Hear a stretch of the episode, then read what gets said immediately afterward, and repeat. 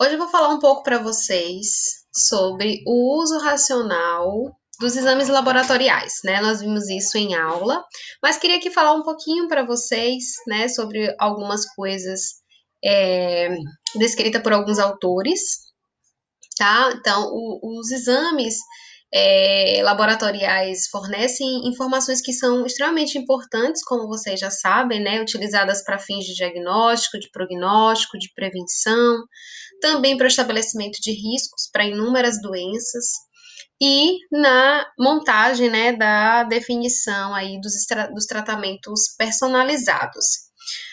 É, a literatura médica ela ainda é bem escassa na determinação da importância relativa dos exames complementares em todos os seus aspectos de prática clínica. Ou seja, né, a gente não tem ainda uma, é, uma, uma determinação exata né, dos exames complementares, é um somar de fatores e de características. No Brasil, há referência de um estudo realizado com pacientes de ambulatório de clínica geral de um, de um hospital é, terciário universitário, que mostrou como um fator mais importante para a conclusão do diagnóstico a anamnese, em mais de 70% dos casos. Né, o exame físico em 8% e os exames complementares como sendo decisivos em mais de 13%. Né? Na prática, os exames complementares eles têm um espaço significativo no dia a dia de médicos e pacientes.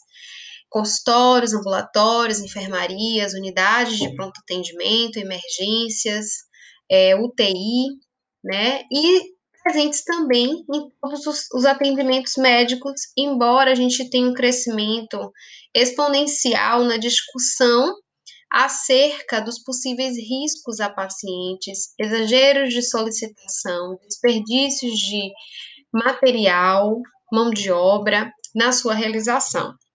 Então, é necessário a gente discutir, né? Eu trago essa reflexão para vocês sobre o desperdício do uso racional dos exames, para que a gente pense um pouco é, do quanto é importante a gente evitar esse excesso de gasto e dano à população e também aos sistemas de assistência à saúde.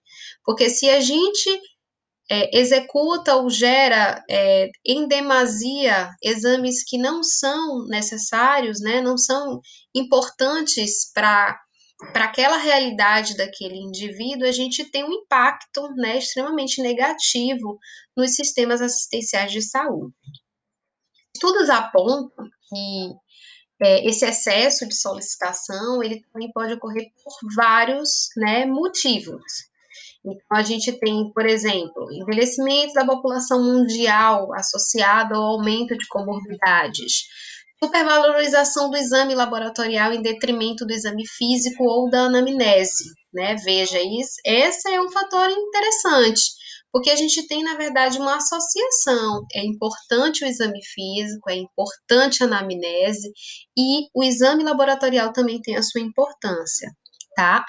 É, influência da tecnologia dos meios de comunicação, isso vem ganhando um grande espaço, né? Nós vimos isso na nossa aula de inovação do laboratório clínico, quanto o meio digital, as mídias sociais ganharam um espaço na saúde, é, desconhecimento dos custos dos procedimentos, postura médica defensiva, casos clínicos de grande complexidade, insegurança ou inexperiência profissional, ausência de protocolos padronizados de atendimento nas instituições, desenvolvimento e oferta de novos testes, especialmente de base molecular aplicados a doenças é, genéticas né, infecciosas.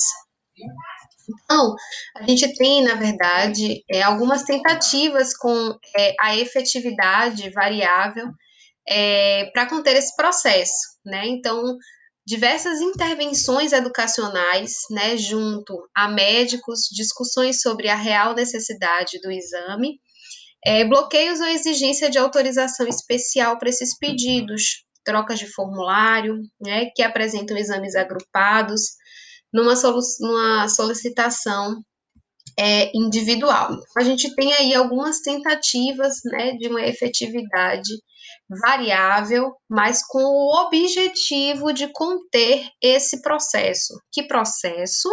Conter o processo de excesso de pedido de exame laboratorial, tá? Esse uso excessivo e indiscriminado, ele tem sido relatado em algumas décadas, e isso levou a diversos pesquisadores a estudar os possíveis prejuízos para a saúde dos pacientes, a elevação dos custos decorrentes e estratégias para sua redução. Existem várias propostas de abordagem que tentam tornar a solicitação de testes laboratoriais um processo mais judicioso, como, por exemplo, mudança na sequência em que os exames aparecem na requisição, informações sobre os custos dos exames solicitados e até mesmo a adoção de compensação financeira para médicos residentes. Refletirem um pouco mais sobre essa solicitação em demasia, né, antes de pedir os exames. Então, ações mais complexas e sistêmicas, como implantação de formulários eletrônicos, parametrizados com regras de solicitação ou ainda introdução de ações de caráter educacional ou restritivo no âmbito institucional também já foram descritas. Então, a gente tem algumas doenças que existem protocolos de solicitação, né? Então, determinada doença, é, o que, que é preconizado solicitar? É preconizado solicitar tais e tais exames, né? Então, é importante a gente conscientizar o profissional solicitante sobre esses protocolos. É claro que isso não é uma regra rígida e tem que se analisar, né? A, a situação de saúde desse paciente, com o exame físico, com a anamnese, então, é um conjunto né, de fatores. Mas a gente deve chamar atenção né, para esses critérios. Essas tentativas levaram a resultados variáveis. De forma geral, ações combinadas tendem a produzir resultados mais eficazes e duradouros. Entretanto, a gente não tem um consenso ainda adequado né, dos termos no número de solicitações de exame, em especial para pacientes internados. Aí a gente já tem uma realidade diferente. O paciente internado pode requerer mais exames, né? É, uma revisão na década de 80, o pesquisador sugeriu, né, dois terços dos exames laboratoriais eles são desnecessários e apenas um a cinco deles auxiliam na conduta médica com algumas intervenções. Então, observa-se uma redução significativa dos pedidos em curso em curto prazo.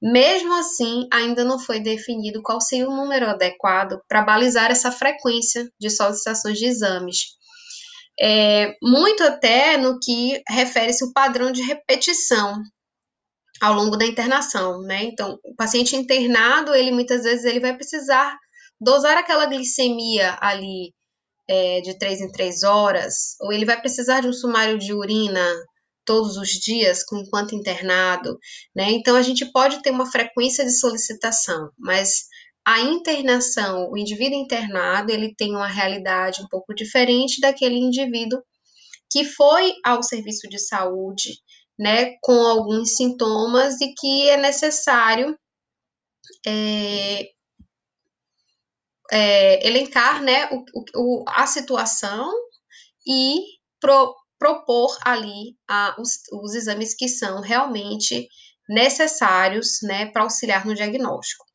Algumas, algumas soluções, né, para evitar a realização desnecessária de exame, elas vêm sendo descritas. Algumas, inclusive, eu já falei, né. É, uma outra coisa, que eu ainda não citei, é aproximar os médicos solicitantes de médicos patologistas clínicos, que possam é, expor um pouco sobre a relação clínico-laboratorial dos resultados, né? Isso é uma coisa extremamente interessante e que a gente pouco vê na prática, tá? Valorizar mais a disciplina de patologia clínica e medicina laboratorial no currículo também da graduação médica. É, a utilização dos registros, registros eletrônicos em saúde representa uma esperança para se evitar essas redundâncias, né, visto que a gente tem as equipes que é, plantonistas, né? Então, a, essa, essa equipe ela acaba tendo uma rotatividade, então o, o registro eletrônico vai trazer ali naquele prontuário né, todo o histórico daquele paciente, então isso auxilia na solicitação em demasia de exames.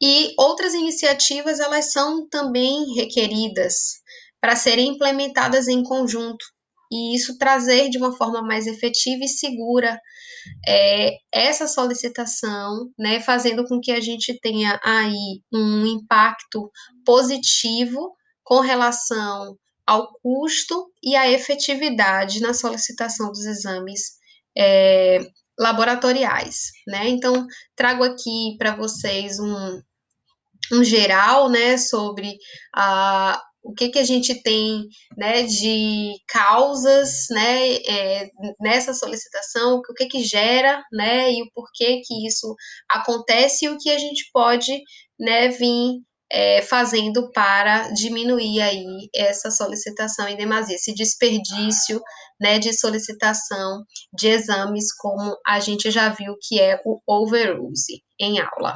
Tá bom? Um abraço a todos e todas.